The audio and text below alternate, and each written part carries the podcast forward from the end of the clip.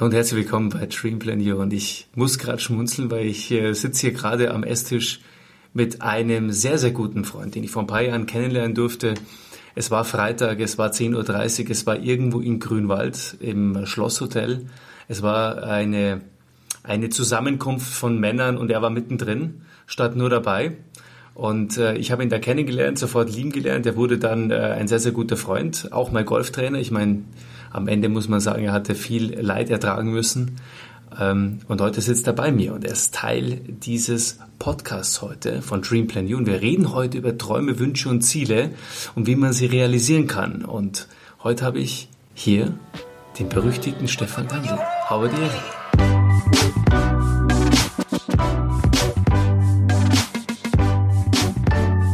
Servus Küffi, schön, dass wir das zusammen machen. Ja, es ist äh, schön, weil du, lieber Stefan, hast mir gerade gesagt, bevor ich wollte jetzt auf die Aufnahmetaste drücken, weil du hast mir gerade gesagt, es, es, wir können heute über alles reden. Also es gibt eigentlich nichts, über das ich nicht reden kann und nicht reden will und irgendwas, was ich verstecken könnte. Und es ist ein sehr, sehr spannender Aspekt, den ich gleich von Anfang an mitnehmen möchte, weil äh, du bist eine Person des öffentlichen Rechts. Ja, wenn man deinen Namen eingibt, dann findet man ein bisschen was über dich. Absolut. Ja, du bist äh, Golfprofi, du warst auf der Tour, du bist äh, heute noch mit sehr, sehr vielen Stars und Sternchen unterwegs, nicht nur auf dem Golfplatz, sondern darüber hinaus. Ähm, vielleicht gibst du uns mal kurz mit, wer ist dieser Stefan Grandl eigentlich? Ja, jetzt hast du natürlich gleich, äh, wolltest mal ganz tief reingehen und hast dann zum Glück nochmal die Kurve gefunden, weil das machen wir vielleicht erst in der zweiten Stunde.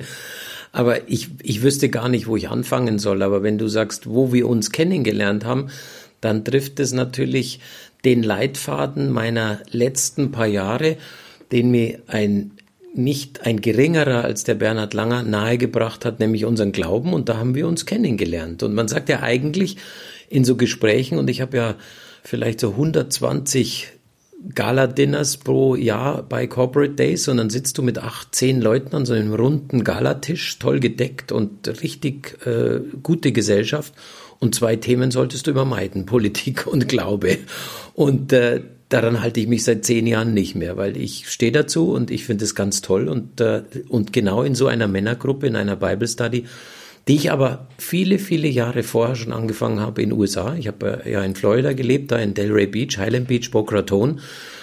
Da ist auch der Bernhard Langer zu Hause und der hat mich eben jeden Montag mit eingeladen und wir waren zusammengesessen mit den tollsten und erfolgreichsten oder auch weniger erfolgreichsten, aber netterste Menschen, die im Glauben verankert sind. Und ich habe so viel mitnehmen dürfen und bei dieser Gelegenheit haben wir uns kennengelernt. Aber klar muss man viel weiter zurückgehen. Ich meine, ich bin in München aufgewachsen, ich bin in München groß geworden, ich bin, habe dann meine, meine Leidenschaft im Golfspiel gefunden, aber nicht aus Zwang, weil mein Papa jetzt gemeint hat, ich müsste das tun, sondern habe einfach freiwillig diesen, diesen Bacillus aufgenommen, als ich zwölf war am Golfplatz und habe Bälle geschlagen und in diese Perfektion reingearbeitet. Und die suche ich ja heute noch so mit knapp 50. ist auch Bist so. Du noch ja, dabei? Absolut. Ja, was mir, was mir an dir wirklich äh, extrem imponiert, und ich habe gerade drüber nachgedacht, während ich dir gerade zuhöre, ist dein, dein Selbstverständnis äh, für, ähm, ja, für dieses, für dieses Maximale du bist so ein Perfektionist und das merkt man, wenn man mit dir auf dem Golfplatz ist, du schaust dir alles im Detail an. Also dir fallen ganz kleine Dinge auf, die andere, die, die den anderen nicht auffallen. Und das ist bei dir auch beim Mensch so. Du bist ein unglaublicher Menschenkenner, so habe ich dich kennengelernt. Ähm, jemand, der, der Menschen relativ, ähm, ja, sagen wir mal, an einer bestimmten Stelle an sich ranlässt. Aber ich glaube, dadurch, dass du halt auch sehr, mit sehr, sehr vielen Menschen in, in der Vergangenheit zu tun gehabt hast, auch Beratern um dich herum, weil du ja erfolgreich warst auf der Tour, auch, auch ein gewisses Auge für Menschen äh, äh, bekommen hast. Ja, du sprichst, du, du sprichst da natürlich ein Thema an und das, ich habe so für mich das Gefühl, dass in den letzten zehn Jahren habe ich versucht, mich weg von der Oberflächlichkeit zu bewegen. Also ich, ich bin, ich war früher schon tiefschürfend, aber natürlich, wenn du dich da draußen bewegst und wirklich von der Öffentlichkeit auch wahrgenommen wirst und auch als junger Spieler, so wie ich mit 17, 18 angefangen habe, profimäßig Golf zu spielen, dann bist du ja auch abhängig, wie sieht dich denn deine, deine Umwelt, wie sieht dich dein Umfeld, wie sehen dich die Menschen, die auf deiner Seite, die dir positiv gestimmt sind. Und dann merkst du natürlich auch sofort, wer ist dir um was neidig, wer gönnt dir was nicht? Und ich habe das damals habe ich das nicht so stark wahrgenommen und ich wollte aber in den letzten Jahren wirklich weg und ich habe mich auch damit davon verabschiedet von dieser Oberflächlichkeit, weil ich mag es einfach nicht mehr. Ich mag diese diese ob das jetzt gemein gesagt die Blender, die immer erzählen, was sie alles haben, wo sie überall hinfahren, mit was sie fahren, wie sie fliegen. Das geht so weg von, von dem, was ich, was ich gerne selbst für mich erfahren möchte und mit welchem Umfeld ich mich umgeben möchte. Und äh, die Wahrnehmung, die kommt mit Sicherheit aus meinem, aus meinem Job, aus meinem Beruf. Also auf so, eine, so ein Golfloch zu sehen mit Augen, mit den Augen eines Profis, da musst du schon die maximale Information dir holen. Deswegen haben wir natürlich auch immer so ein Buch dabei, weil alles kannst du dir fast gar nicht merken über Tage und Wochen. Und vielleicht habe ich das auch ein bisschen übernommen, wobei ich mir gut vorstellen kann, dass diese Perfektion auch manchmal so ein bisschen ein, ein Stein ist, wo man drüber stolpern kann im täglichen Leben. Da kann man schon mal eher fünf Grad sein lassen, aber für den, für den Beruf. Und deswegen ich schaue gern bei Menschen hinter die Kulisse. Ich schaue gern, wie sieht's an der Rückwand des Herzens aus. Das gefällt mir, das mag ich. Weil du es gerade ansprichst, du ähm, deine Geschichte nochmal so ein bisschen äh, herzuholen, ja.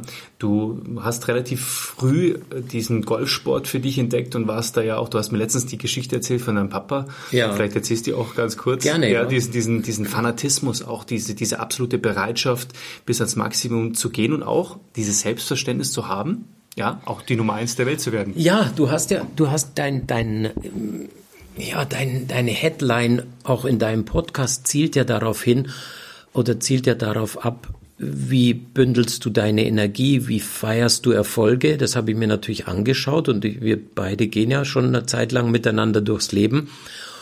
Und mir war das auch nie so bewusst wie damals, dass ich aus, aus Freude dieses Spiel gespielt habe, Golf, mit zwölf angefangen, 13, 14. Mein Papa war dann, der war einer der besten Tennisspieler in Deutschland und der hat nie sich getraut, alles auf diese eine Karte Sport zu setzen. Und, äh, und ich, ich erinnere mich, wie wenn das wirklich gestern war. Und wir haben da schon, schon mal drüber gesprochen. Ich bin dann in die Schule gegangen, aber ich habe Fußball gespielt. Ich war Mittelstürmer, ich habe für den TSV Großhadern gespielt. Das war ganz toll. Und, und ich habe, mir wurde wirklich ein gewisses motorisches Talent gegeben, ein Feingefühl und speziell in den Händen. Damals dachte ich, ich hätte es auch noch in den Füßen, als ich so viel Tore geschossen habe. Aber ich glaube, zum Fußballprofi hätte es vielleicht nicht ganz gereicht. Ich habe auch nie die Ausbildung gehabt, die jetzt zum Beispiel mein Sohn genießt bei Unterhaching. Aber dann hat plötzlich mein Vater als, als super Tennisspieler fängt mit dem Golfsport an. Und ich habe den Kopf geschüttelt und habe zu ihm gesagt, Papa, du hast sie doch nicht mehr alle. Du kannst doch nicht als super Tennisspieler, als Nummer eins in deiner Tennismannschaft, kannst du doch jetzt nicht mit diesem Altherrensport anfangen. Das war meine Meinung als als äh, neun, zehnjähriger und dann und dann hatte ich das Pech, dass ich immer mit ihm auf diesen Golfplatz fahren musste, jedes Wochenende. Ich konnte immer Fußball spielen, ich konnte immer Tennis spielen.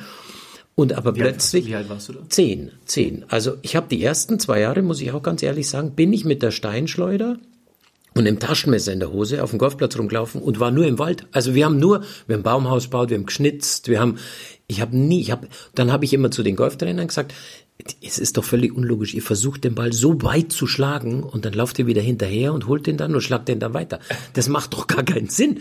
Also so naiv, kindlich, da hätte ich lieber von der Mittellinie versucht, fünf auszudribbeln, ja, oder versucht eine Longline Vorhand so fest es geht zu schlagen, dass der andere den nicht mit hinkommt oder sowas. Und dann, da hat der Bernhard Langer schon richtig gut Golf gespielt. Der war auf der European Tour, war schon Sieger auf der Tour. Und dann kam der in seinem Golfclub, wo er seine Lehre gemacht hat, im Münchner Golfclub in Straßlach. Und dann hat er mein Jugendtraining geleitet. Und dann bin ich hinten mit meiner Steinschleuder rechts in der Hosentasche, bin ich entlang gegangen und dann sagt er, hey du da, komm mal her. Magst du mal probieren? Da sagt er, na, und dann sagt er, jetzt, da, jetzt komm halt, jetzt probier halt mal, ja. Und dann habe ich von ihm ein Zimmereisen in die Hand bekommen. Und dann habe ich den ersten rausgebrettert. Ich habe gedacht, das kann nicht wahr sein. Und habe ihm zurückgegeben und sagt, also das kann ich jetzt, das ist gut, passt.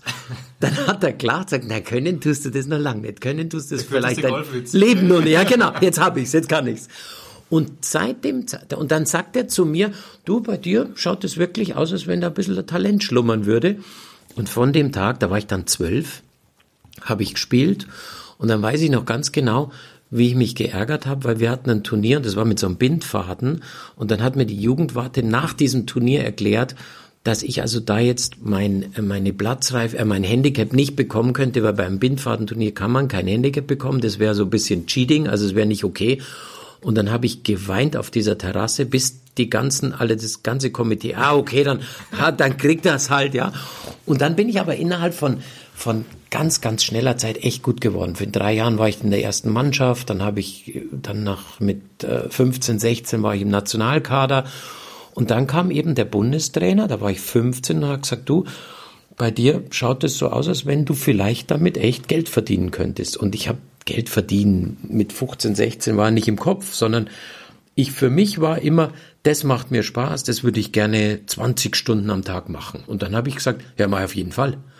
Und was muss man dann alles tun? Und mein Vater hat mich damals echt gefördert und ich weiß jetzt auch warum, weil er hat ein Angebot, Tennisprofi zu werden und hat es aber nicht angenommen. Er hat gesagt, na, ich gehe den sicheren Weg, ich gehe in eine Bank. Und er hat dann gesagt, hey, wenn mein Sohn jetzt auch noch das, die Möglichkeit hat, dann stütze ich ihn da.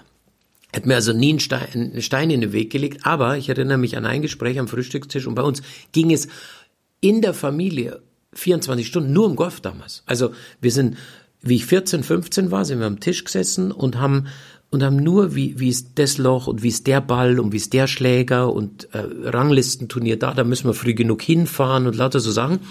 Und dann habe ich ihm also, wie ich, als ich mit der, in der achten Klasse war, wie ich ihm gesagt, du Papa, ich muss dir was mitteilen. Nach der achten Klasse ist, ist Schluss für mich mit der Schule, ja. ja, hab, ich habe das tot ernst. Und dann sagt er zu mir, ah, das ist ja hochinteressant. sagt er zu mir, das ist ja hochinteressant. Ja, aber was machst du denn, wenn das mit dem Golf nix wird? Dann sage ich, das steht ja außer Frage. Das, diese Option gibt's ja gar nicht. Habe ich als, da war ich wirklich, da war ich 15. Und dann hat er mich also überredet und mir, mich überzeugt, dass es gut wäre, einen Schulabschluss zu haben, den ich dann natürlich gemacht habe auf dem Gymnasium. Aber mein Argument war, na, wenn ich früher dann als Berufsspieler spiele, dann hätte ich Vorsprung den anderen, die was anders machen. Also damals hatte ich schon so ein rationelles Denken, was ich dann auch übernommen habe. Und wenn du meine Kollegen jetzt fragen würdest, auch Kollegen, die mir vielleicht das, den ein oder anderen Werbevertrag nicht gegönnt haben, würden aber immer bestätigen, der Hundling hat vier Bälle geschlagen. Also ich habe 500 Bälle am Tag, war normal. Und das habe ich aber immer aus Spaß gemacht, nicht aus muss, muss, muss. Mir war sehr schnell klar, und jetzt komme ich, spanne ich den Bogen wieder zu deiner, zu deiner, eigentlich zu deinem Eingang, diese Perfektion. Und die ist jetzt immer noch da, weil das, diese Sportart an sich ist ein Leben lang auf der Suche nach der Perfektion. So könntest du den Golfsport beschreiben. Und es war mir völlig klar, dass wenn du eine hohe Anzahl an Wiederholungen machst, dass die Wahrscheinlichkeit unter extremen Druck, diese Bewegung zu machen, größer wird. Und Wahnsinn. das ist der Grund, warum ich das gemacht habe. Und du sprichst, du, du, man könnte so viele Fragen ableiten, aber die, die mir jetzt am Schluss äh, wirklich aus dieser ersten Passage oder ja. aus deiner ersten Lebensphase ähm, äh, jetzt hängen bleibt, ist das Thema Konstanz. Weil wenn, mhm. es sind natürlich viele Menschen jetzt in dem Podcast, die sich selbstständig machen wollen, die vielleicht auch mehr wollen, ja, die Sportler sind und äh, auf mhm. dem Sprung sind. Na, viele Menschen, die halt einfach in dem Kopf immer das Maximale haben. Ja. ja? Was gibst du denen mit aus dieser ersten Lebensphase? Weil du sprichst etwas an, das heißt Konstanz. Und es sprichst, du sprichst auch etwas an, was wahrscheinlich bedeutet, mehr zu machen als alle anderen. Bereit zu sein, mehr zu tun als alle anderen. Michael Fee, da müssen wir jetzt echt das Band verlängern hier. Oder wir müssen jetzt statt drei Teile vielleicht zehn Teile machen. Aber ich habe ja, ich habe ja einen, einen, einen tollen Sohn. Der ist dem, mit dem das ist kein Kampf mit ihm, weil der selber so eine Gabe hat und so ein Talent an Motorik hat, dass er vielleicht ein bisschen von mir geerbt hat und das Glück gehabt hat, aber ich sag zu ihm immer, du musst in diesen Topf, musst du was einbezahlen, um was rausnehmen zu dürfen. Und du kannst nicht selbstverständlich da reinlangen und glauben, dass jetzt der Erfolg da ist, weil du jetzt ein alltägliches Fußballtraining machst. Genauso wie ein Golfer nicht glauben kann, dass wenn er das alltägliche Mannschaftstraining mitmacht, dass er dann irgendeinen Preis dafür kriegt, dann ist er erstmal average, dann ist er erstmal Durchschnitt.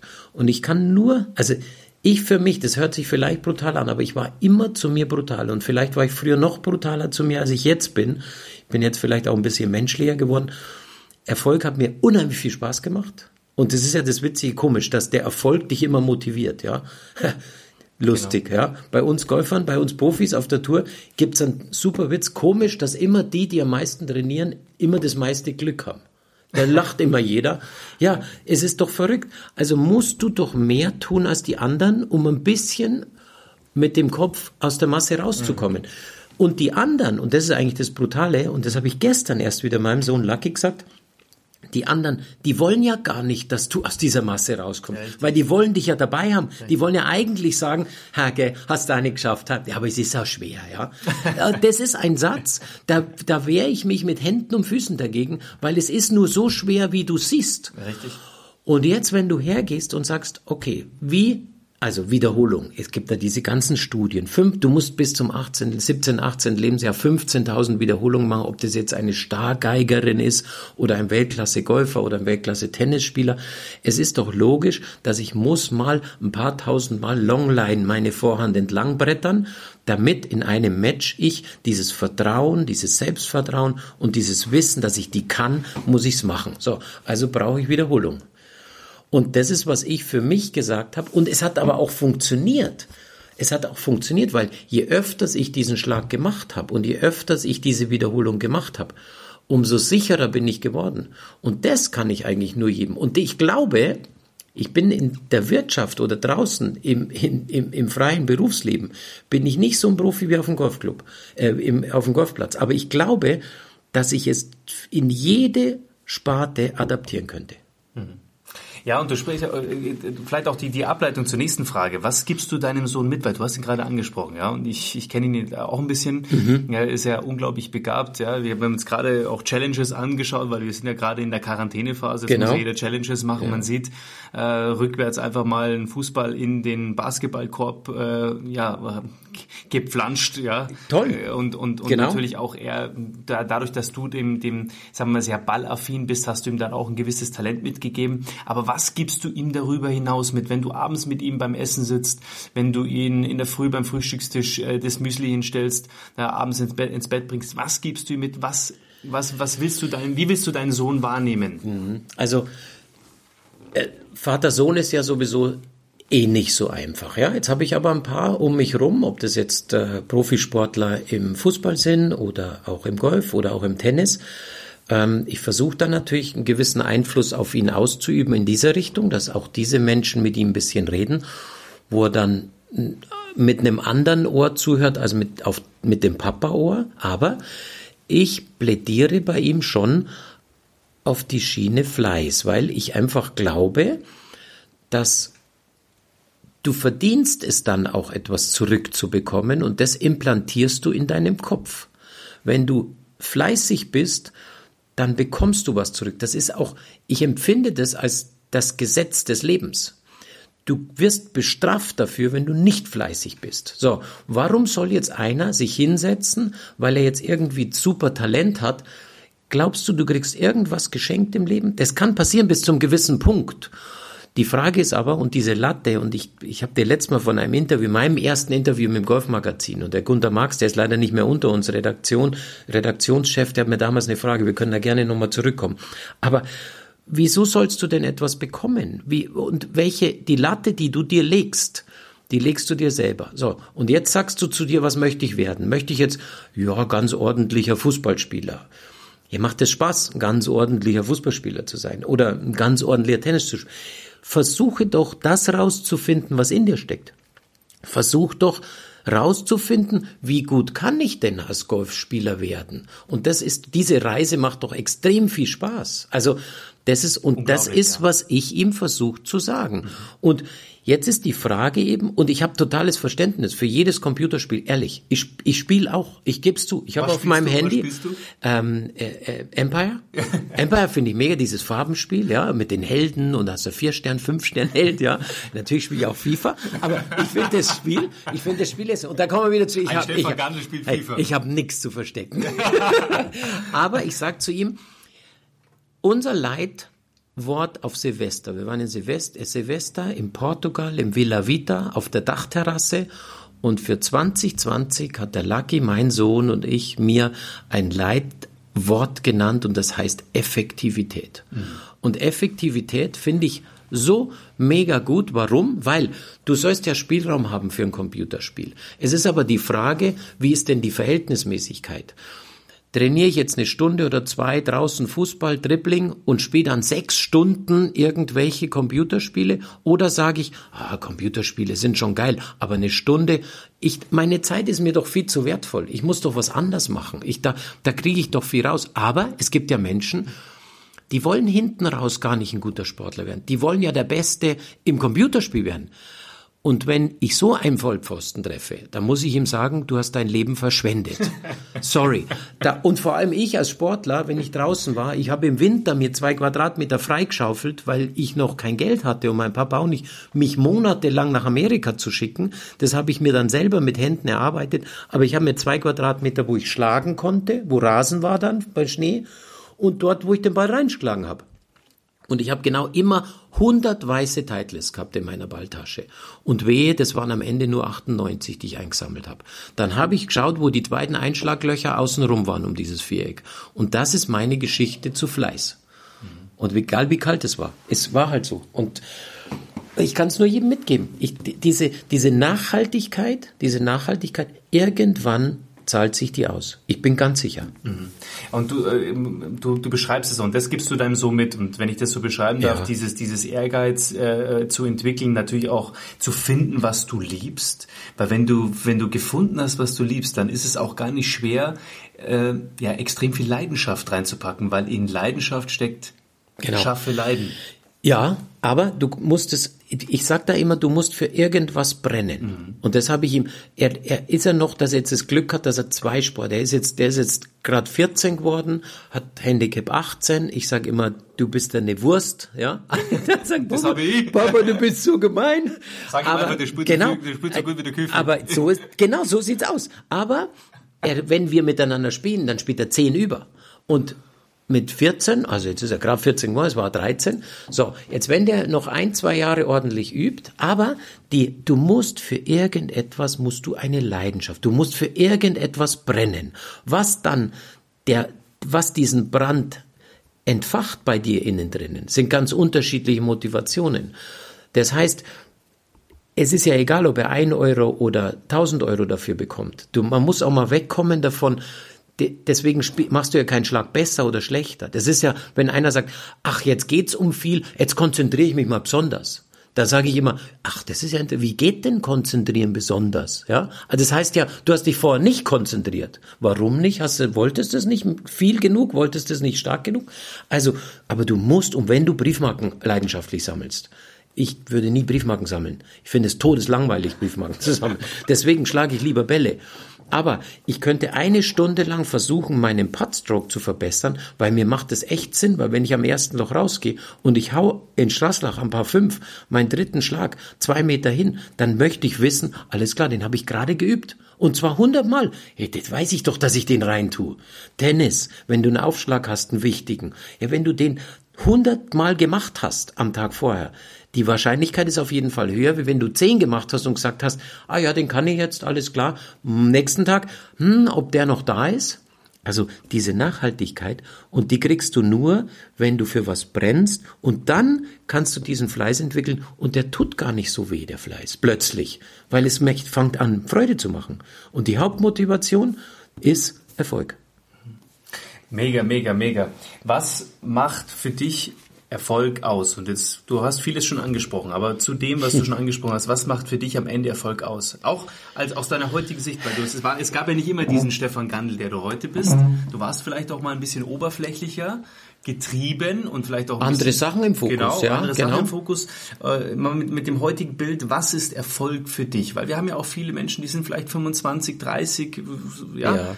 Ja. Was, was gibst du dir mit, was ist wirklich Erfolg? Das definiert jeder für sich anders. Das, das ist auch für jeder. Für, für den einen ist Erfolg, ähm, ja, ich, du, ich muss kurz überlegen, weil es gibt so ein großes Spektrum, was Erfolg ist. Aber vielleicht kann ich dieses Ich hab's geschafft. Weiß nicht, ob du Menschen kennst, Küffi, die die von sich aus behaupten, ich hab's geschafft, dann haben sie ja sich irgendwo ein Ziel gesetzt und sagen dann, ich hab's geschafft.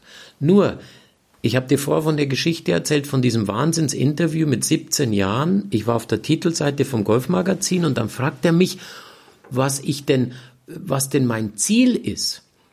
Und ich bin so verrückt als 17-Jähriger und sage zudem, ja, ich wäre der beste Spieler in Europa. Ja, heute. Selbstverständnis. Ja, völlig. Also überhaupt, das, das hätte ich mir denken können und hätte sagen können, okay, das ist mein Ziel. Aber das auch noch über meine Lippen kommen zu mhm. lassen. Das heißt, jetzt gibt es, jeder misst dich daran. Und jetzt ist natürlich, jetzt wirst, sagen wir, du wirst dann Zehnter in Europa oder Zwanzigster in Europa und hast aber vorher gesagt, es wäre toll, wenn ich in Europa Fünfzigster werden würde, dann würde dich jeder feiern. Sagst du, du möchtest Erster werden und wirst nur Zehnter, sagt jeder, ha ja, siehst du, also du meinst, hat er nicht geschafft. Gell? Also du meinst, dass dann also ist relativ. Erwartungshaltung äh, dann da ist, genau. nicht nur bei dir, sondern auch im Außen. Genau. Und das natürlich dann im Pendel gegen dich ausschlagen kann. Ja, absolut. Und dieser Erfolg, jetzt kannst du dir ja die Frage stellen, möchtest du für dich erfolgreich sein oder möchtest du für deine, dein Umfeld erfolgreich mhm. sein? Was ist ein Mehrwert? Spannend. Mhm. Ja, also, ähm, weil dein Umfeld kannst du ja in ihrer Meinung gar nicht beeinflussen. Also für die ist was ganz anderes Erfolg. Ja? Ist jetzt einer erfolgreich, weil er drei Autos hat oder ist er erfolgreich, weil er ein guter Typ ist? Der eine sagt, ah ja, lieber, lieber bin ich kein guter Typ, aber habe drei Autos. Ja, reden, reden wir mal in der Golfsprache, ja? ja. Gleich mein Tiger Woods mal mit einem ganz normalen Golfspieler, weiß ich nicht, Ritthammer zum Beispiel. Mhm, ja? ja. Ich meine, da ist ja ein Riesenunterschied, ja. Alleine schon von, von, von dem, was sie gewonnen haben. Ja, da ist ein Riesenunterschied. Da ist ein Riesenunterschied, natürlich. Aber ist der eine, ja, im, im, wenn man jetzt rein faktisch von den Titeln her geht, ist der eine erfolgreicher als der andere. Stimmt, wenn du so runterbrichst, total. Also du hast, du übst eine Sportart aus und der eine hat mehr Titel und der andere hat weniger Titel. Aber vielleicht, jetzt hat der Tiger, also jeder kennt Tiger, da ist er nun, gibt's ja auch zwei Jahre einer extremen äh, Krise, ja, da hat er seinen Fokus einfach auf andere Dinge gelenkt da ist er dann weg von seiner Leidenschaft gekommen, fand vielleicht Erfüllung oder seinen, seine Zielsetzung in anderen Dingen und die haben ihn dann tatsächlich zum Fallen gebracht. Und vielleicht ist das ein viel, viel größerer Erfolg in seinen Augen für sich selber, dass er darüber hinweggekommen ist, als jeder Titel, den er vorher gewonnen hat. Absolut. Könnte man ihn jetzt mal fragen. Aber ich habe inzwischen gelernt, auf sowas anders draufzuschauen. Aus meiner Sicht. Also es heißt auch nicht, dass ich jetzt einer der erfolgreichsten weltweit Golfspieler war. Ich war ganz gut. Ich war wirklich ganz, in Deutschland war ich ganz gut, in Europa war ich ordentlich, aber ich habe genauso meine Misserfolge gehabt. Ich habe genauso viele, viele schlechte Runden gespielt. Da soll keiner draußen glauben, dass ich mich hinstelle und sage, oh, ich bin jetzt so ein toller Spieler. Ich war nicht schlecht, aber in der Relation das soll mal jeder für mich, für mich, mich selber entscheiden lassen, mhm. wie gut oder wie erfolgreich ich war oder bin. Na gut, du bist ja in, in dem Umfeld Golf immer noch, ähm, bist du ja, wirst du wahrgenommen, ja. Also jeder ja. kennt dich, wenn man auf den Golfplätzen in Deutschland unterwegs ist. Dein Name ist Programm. Du hast heute noch ähm, viele, sagen wir mal, Brands, die um dich herum sind, die dich sponsoren, die ja im Golfsport auch aktiv sind, äh, wie zum Beispiel Hugo Boss und, und Porsche und so weiter. Also du bist ja noch voll drin, ja, obwohl du jetzt kein aktiver Profispieler ja. mehr bist. Aber Köffi, das, das kann ich dir auch sagen. Da gibt's vielleicht zwei, drei Spieler, die von den golferischen Resultaten vielleicht auf der gleichen Ebene sind. Aber ich habe immer versucht, für mich erstens total nahbar zu sein, ganz menschlich zu sein und jeden vom Vorstandsvorsitzenden bis zum Hausmeister genauso ehrlich zu fragen, wie geht's dir, was machst du heute, äh, kann ich, gibt's was und mich so zu unterhalten und vielleicht war diese Menschlichkeit und dieses Nahbare Vielleicht kann sein, dass das mein, der Schlüssel zu meinem Erfolg war oder zu der Person, die ich jetzt geworden bin. Aber das habe ich auch nie aufgesetzt und versucht zu spielen. Also ich habe nicht, ach, wenn ich so bin, dann sagt jetzt Hugo. Boss, ach, das ist aber ein smarter Kerl, den braucht man. Weil zum Beispiel mit Hugo Boss mache mach ich, entwickle ich mit Teile, Bekleidungsstücke, wo die mich fragen und sagen, du, ist die Regenjacke, ist es gut, Stefan? Schlag mal ein paar Bälle, schreib uns mal ein paar Zeilen. Weil ich aber auch von, mit den Leuten dort, mit dem Team so umgehe und sag, und jeden für wertvoll, gleich wertvoll be beachte und sag, du, du bist für diese Sache, dieses Brand genauso wichtig wie ich, der da draußen die Sachen trägt und vielleicht im Spotlight stehe. Und das ist, was ich versuche, immer mehr und mehr zu, zu leben und zu verkörpern. Ja, super interessant. Und du bist ja heute auch, wie ich es gerade schon gesagt habe, im Umfeld von Golf auch immer noch zu finden. Ja? ja. Was, macht, äh, was macht dieser Stefan Kandel heute? Also ich habe dann das große Glück gehabt. Ich habe vor vielen, vielen Jahren habe ich zusammen mit dem Norbert Dobeleit, da habe ich auch wirklich durch auch unsere äh, unser, unser Zusammentreffen habe ich dann Golftipps für, für Abschlag Golf. Das war, lief erst auf N24 und dann lief es auf, auf NTV und da wurde ich dann Golfexperte für die Turniere, die die zeigen durften. Und dann habe ich das große Glück gehabt, dass ich vor äh, knapp jetzt 14 Monaten bei Discovery, bei Eurosport einen Vertrag unterschrieben habe und dort des, äh, den Sender Golf TV begleite und eigentlich jede Woche über die Golfturniere auf der ganzen Welt berichte. Als Kommentator, als Experte, in Highlights, Zusammenfassungen. Das macht mir auch riesig Spaß, weil ich dieses Golf, ich habe das Gefühl, das hat mein ganzes Leben bereichert. Das hat alles das, was ich habe und was ich kann und was ich bin, bin ich durch den Sportgolf. Und der Sportgolf an sich, der kann dich verändern als Mensch, Küffi. Das kann ich dir nur sagen und allen, die zuhören. Golf ist nicht dieser Altherrensport. Golf ist nicht dieses Dumme, was ich damals dachte, dem Ball hinterherlaufen, mit dem dicksten Auto auf dem Parkplatz fahren, mit schwarzer Lacktasche und den neuesten äh, Equipment rumlaufen, sondern Golf ist eine Lebensphilosophie. Golf erzieht zur Demut und Golf ist ist eine Sache, wo du viel, viel mehr lernen kannst, als man, als man denkt. Der eine nimmt Golf als Sport wahr. Der eine sagt, okay, das sehe ich als absolute Challenge und zwar sich selber gegenüber. Du spielst ja gegen niemanden. Das ist ja der Irrtum, dass das, du hast jetzt einen Gegner und versuchst den zu vernichten. Das ist ja Quatsch, ja. Also beim Golf gibt's auch keine Gegner, sondern nur Mitbewerber, was wir als Spaß immer sagen, wenn du gegen einen spielst. Da gibt's natürlich das eine oder andere Psychospiel. Aber der, der Golfsport ist tatsächlich so, der, der kann dich als Mensch verändern. Ob du jetzt rausgehst und dort Ruhe suchst oder ob du sagst, das nehme ich jetzt als Business Case, wo ich 100, 120 Corporate Days im Jahr habe und wirklich mit vielen Konzernen, mit vielen Firmen, mit auch Vorständen unterwegs bin auf dem Golfplatz. Aber du siehst, ist einer ehrlich, ist einer aufrichtig? Wenn du einen fragst, hast, du hast doch ein Vier gespielt und er sagt ja und wir beide wissen aber, dass er Fünf gespielt hat dann weißt du, dass du mit dem am besten keine Geschäfte machst. Ja? Und der andere, also der sagt, ich bin aus dem Wald gekommen, du, mein Ball hat sich bewegt, keiner hat's gesehen. Mit dem Menschen machst du am besten Geschäfte, weil der ist immer ehrlich. Also nur eine kleine Seitennotiz. Ja, wir werden äh, in der zweiten Folge, weil wir nehmen jetzt gleich auch Teil 2 auf und da möchte ich mit dir mal äh, ja, in ein paar Minuten sprechen, was du aus dem Golfsport gelernt hast und was man vielleicht auch fürs Business lernen kann. So Sport meets Business. Sind wir schon von der Zeit zu lang? Ja, wir sind jetzt leider schon, mit dem könnte ich jetzt zwei Stunden reden. Äh, vielleicht noch eine abschließende Frage für diesen ersten Teil, Stefan. Ähm, ich meine, du bist jetzt heute Kommentator, du bist im Golfsport aktiv, du hast für viele Firmen ähm, äh, ja dieses Thema Golf auch nahbarer gemacht. Ich mhm. meine, Golf war ja früher mhm. so ein elitärer Sport. Genau. Ist ja heute ein, ich meine, kein Breitensport, würde ich sagen, aber es ist zumindest ein Sport, den sich jeder heute leisten kann. Finde ich auch. Ja. Also es, es wird auch unterschätzt. Man sagt immer, der Golfsport ist nur für die oberen 10.000, aber mhm. inzwischen gibt es noch zu wenig, aber es gibt öffentliche Anlagen, wo es jeder spielen kann und wo es, wo es auch erschwinglich ist, Golf zu spielen. Und manchmal kommt es mir so vor, als da ein bisschen so eine mit, mit gespaltener Zunge gesprochen wird von den Verbänden, die versuchen das immer als, als Volkssport zu etablieren.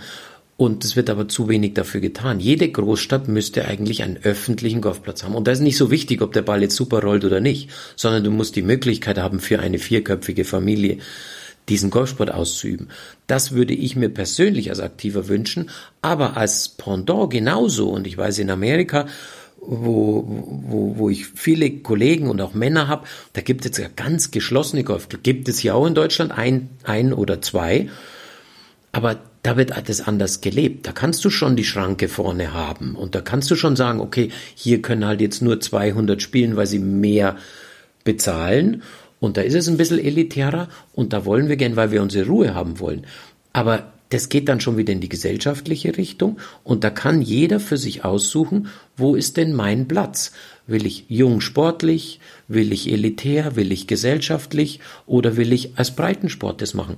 Und das gibt es überall. Also wenn du es wenn du suchst und wenn du jemand fragst, ich wäre immer gerne als Experte bezeichnet und spaßeshalber in meinen Kommentatoren äh, äh, Turnieren sage ich auch, jetzt wisst ihr, warum ich der Experte bin, weil ich habe es fast vorausgesagt. Spaßeshalber und auch natürlich mit dem Augenzwinkern. Ich überschätze mich nicht, aber, aber es zu 99 Prozent trifft dann das schon ein, was ich sag. Und da kann ich schon einiges erzählen, wo du hingehen sollst, auf welches Gelände, wenn du einfach nur Golf spielen willst, weil du Golf spielen willst, weil es einfach Spaß macht. Ja, na absolut. Du hast ja bei mir auch nochmal eine ganz andere Stufe gezündet im Golfsport. Als ich dann mit dir mal trainiert habe, ich habe ja jahrelang, äh, zwei Jahre gar nicht trainiert und mhm. habe ich auf irgendwie 22 runtergespielt und habe ich gemerkt, du, ich habe es, ich könnte jetzt mal was tun. Damals dann, warst du der Gefühlstyp. Ja, genau. Und langsam ist es bei dir auch so geworden, dass du ein bisschen auf die sagen wir, nicht nur aus den Händen spießt, sondern auch ein bisschen überlegst, auf welcher Bahn sollte der Golfschläger schwingen. Genau, ja? genau. Also das naja, aber es ist, es ist spannend, weil du eben da sehr individuell unterwegs bist, auch als Trainer heute. Und das gefällt mir so an dir. Und das mhm. nehmen wir uns jetzt wirklich so als, als Überleitung in den zweiten Teil, den du dir nächste Woche anhören kannst. Und ich möchte dich jetzt zum Abschluss des ersten Teils fragen, Dream Plan You. Das war so mein Titel, den, der, der hat so mein Leben irgendwie begleitet. Dieser Traum, etwas ganz Besonderes zu sein. Der trifft das, wenn ich jetzt an mein 17. mit meinem 17. Lebensjahr, dann, mhm. dann hatte ich einen Traum. Genau. Den hatte ich mit 15. Genau. Und dann habe ich angefangen, aber weißt du, dass ich damals gar nicht so dieses Plan, das hatte ich gar nicht so auf dem Schirm, sondern aber ich habe aber was macht denn ich jetzt, nur gemacht. Ja, genau, aber was macht denn genau und das ist eine sehr sehr geile äh, Möglichkeit, dich das zu fragen. Schau mal, der Traum alleine reicht ja nicht, sonst bleibst du ja immer ein Träumer. Ja, ja. Und Träumen ist super und Träumen ist wichtig, um eine Zielsetzung zu haben. Ich glaube, dass das der Anfang sogar Richtig. ist. Ich glaube, dass das, wenn du einen Traum hast, dann lohnt es sich, den nächsten Schritt zu gehen. Und was ist der nächste Schritt für dich? Was nach Traum kommt, mhm. du musst definieren, wie du jetzt diesen Traum verwirklichen kannst. Also das ist meine Plan. Meinung. Also ah, total. Plan. Du musst zumindest, egal wie, aber du musst dir eine Möglichkeit suchen, wie du den Traum verwirklichst. Wie du das auch immer machst bestich jemand, dass du den Traum verletzt. Aber leichter ist es, ich schwör's dir, leichter ist es mit deinen eigenen Händen. Ja. Weil das nämlich die ehrliche Art und Weise ist. Yes. Und die verdienst du dann auch. Und deswegen glaube ich, dass das der Weg ist, wenn du einen Traum hast, suche einen ehrlichen Weg, wie du an dieses Ziel kommen kannst. Mhm. Und ich bin hundertprozentig sicher, dass es nur über den Weg Nachhaltigkeit und Fleiß geht. Wahnsinn. Also Dream Plan, da eben diesen Plan umzusetzen, wie kann ich den Traum in die Realität umsetzen, ja, und dann natürlich dieser dritte, diese, dieses dritte Schlagwort, you, mhm. also du. Mhm. Es wird auf dich drauf ankommen und du bist Einzelsportler. Ja? Schrecklich, ja, gell? Na, was heißt schrecklich? Es ist ja eine andere Form. Ich, ja. ja, aber pass auf, das ist eine Diskussion, die ich mit meinem Sohn, dem Lucky, ständig führe, ja, ja. weil ein Spiel läuft gut, er, er ist super, dann ja, Mannschaft ist super, ja. Es läuft nicht, er spielt schlecht, kann er sich bisher verstecken. Er ist doch super. Aber ich sage immer schon, ja, Lucky, deswegen habe ich mich von dieser Mannschaft verabschiedet, weil ich habe ganz schnell gemerkt, dass ich mehr beeinflussen kann, wenn ich alleine bin. Weil, aber das ist mein Naturell. Jetzt kann es aber sein, und da bin ich auch ganz, ganz schnell eines Besseren belehrt worden, dass alles kann ich nicht alleine stemmen, weil da war dann plötzlich war ein Caddy an meiner Seite. Und wenn ich den nicht gehabt hätte, und das ist wieder dieser Teamgedanke, das ist zwar nur einer, aber vielleicht war dann auch, ich war einer der ersten Golfprofis, die mit einem professionellen Vermarkter gearbeitet haben, der gesagt hat, du, Stefan, wir müssen jetzt mal mit den Firmen so sprechen, in welche Richtung gehen die, in welche Richtung willst du. Für, machen wir vielleicht im zweiten Teil. Aber ich glaube, dass es eine wahnsinnige Mischung zwischen einem gesunden Ego und sich dann Leute an die Seite zu holen, wo du denkst, die äh, die ergänzen deine Lücken, die ergänzen das, was du vielleicht nicht ganz so gut hast, das musst du jemand anders übergeben und machen lassen. Und vielleicht hat der Caddy dann mal etwas anders gesehen und sagt, Stefan, da können wir jetzt nicht drüber schlagen. Und ich sag, ja klar, hey, der Gandel steht vor dir, da können wir schon drüber schlagen, ja. Und der sagt, vergiss es, vergiss es, das dürfen wir jetzt nicht machen. British Open, Canusti, Schoff van der Velde, sieben am letzten gespielt, Doppelbogie hätte er gebraucht, das nur eine Anekdote. Mhm. Da hätte er einen Caddy gebraucht, der sich auf den Golfball setzt und sagt, ich gehe hier nicht weg, bevor du nicht das Pitching Wedge in der Hand hast. Und er hat es anders gemacht, für sich. Er ist gescheitert. Vielleicht war er ein bisschen zu ego. Ja, ja und, und du sagtest eben, dass, dass du derjenige bist, der die Verantwortung übernehmen darf, die Verantwortung für sich selber, für sein Tun und Handeln. Ja. Und das ist wichtig. Und ähm, ja, alles andere, was auf meinem Zettel steht, packen wir in den zweiten Teil, weil es so spannend ist, weil du so viel Sinnhaftigkeit, so viel Naturelles, äh, glaube ich, in deinen äh, Golfjahren und Jahrzehnten mitgenommen hast, die du, die du heute in dein Unternehmerleben gepackt hast. Und ich das glaube ich auch. Ja. Und ich möchte, ich möchte einfach diesen Einblick, wenn du erlaubst, in der nächsten, in der nächsten Serie mitgeben, was macht ein Stefan Gandl denn heute so als Unternehmer erfolgreich? Das was hast du aus dem Sport und aus dem Profisport gelernt? Und äh, ich freue mich drauf. Das können wir gerne. Du kannst vielleicht schon den dritten und vierten Zettel raus. Es, es war mir von vornherein klar, dass dieses Interview eigentlich reicht für die nächsten fünf, sechs äh, Jahre, weil es so spannend ist mit dir. Und es, es ist echt spannend, wenn man in München rumläuft. Gell? Und ich habe letztens das Foto gepostet von uns beiden Instagram ja. und ich habe, mhm. glaube ich, 30, 40 Nachrichten bekommen. Ähm, du bist äh, ein Mensch, der sehr, sehr stark auch da äh, in, in der Öffentlichkeit steht, aber das gar nicht so richtig, ich weiß nicht, wie ich sagen soll. Du bist so ohne, ohne jeglichste, sagt man, Starallüren, ja, das habe ich wirklich nicht. Na, also, Na, das habe ich wirklich nicht. aber ja so ganz normal. Du lebst weißt du was, am Wald, Köffi, Ja, aber weißt du was ich früher gedacht habe, Köffi? Ich müsste mich immer, ich müsste mich abschotten und schützen. Ich habe habe ich jetzt auch manchmal noch, dass ich manche ja nicht jetzt so ganz nah ranlasse, weil es gibt ja auch ein paar Wahnsinnige da draußen. Aber ähm, ich ich ich will da mich nicht irgendwo auf den Podest stellen, weil das ich ich kann, Bernhard hat mal zu, zu mir beim Bälle schlagen, sagt er, weißt du was, Stefan, wir spielen zwar besser Golf als 95 Prozent aller anderen, aber das sind nur 5 Prozent von diesem ganzen Kuchen und deswegen sind wir eigentlich gleich. Und nach dieser, dieser Satz, der geht mir nicht aus dem Kopf und nach dem versuche ich zu leben. Vielleicht Entschuldigung an den, denen man nicht Hallo gesagt hat am Golfplatz an der Stelle. Aber, aber ich versuche keine Allüren zu haben. Was, äh, was möchtest du so als Schluss, äh, Schlusssatz ähm, für, den, für, die erste, für die erste Serie mal mitgeben? Dass es mich, das, was du mich alles fragst und das, was ich alles erzähle, das wühlt mich auf und das ist, ich hätte nicht, ich habe gedacht, das kann man ganz, ganz cool, wie ich das auf dem Golfplatz oft machen muss, abhandeln, aber das geht viel zu tief eigentlich und es ist gut, dass wir jetzt eine Pause machen. Ja, okay, in diesem Sinne, bis zur nächsten Folge. Vielen, vielen Dank für den ersten Teil. Gerne, Servus.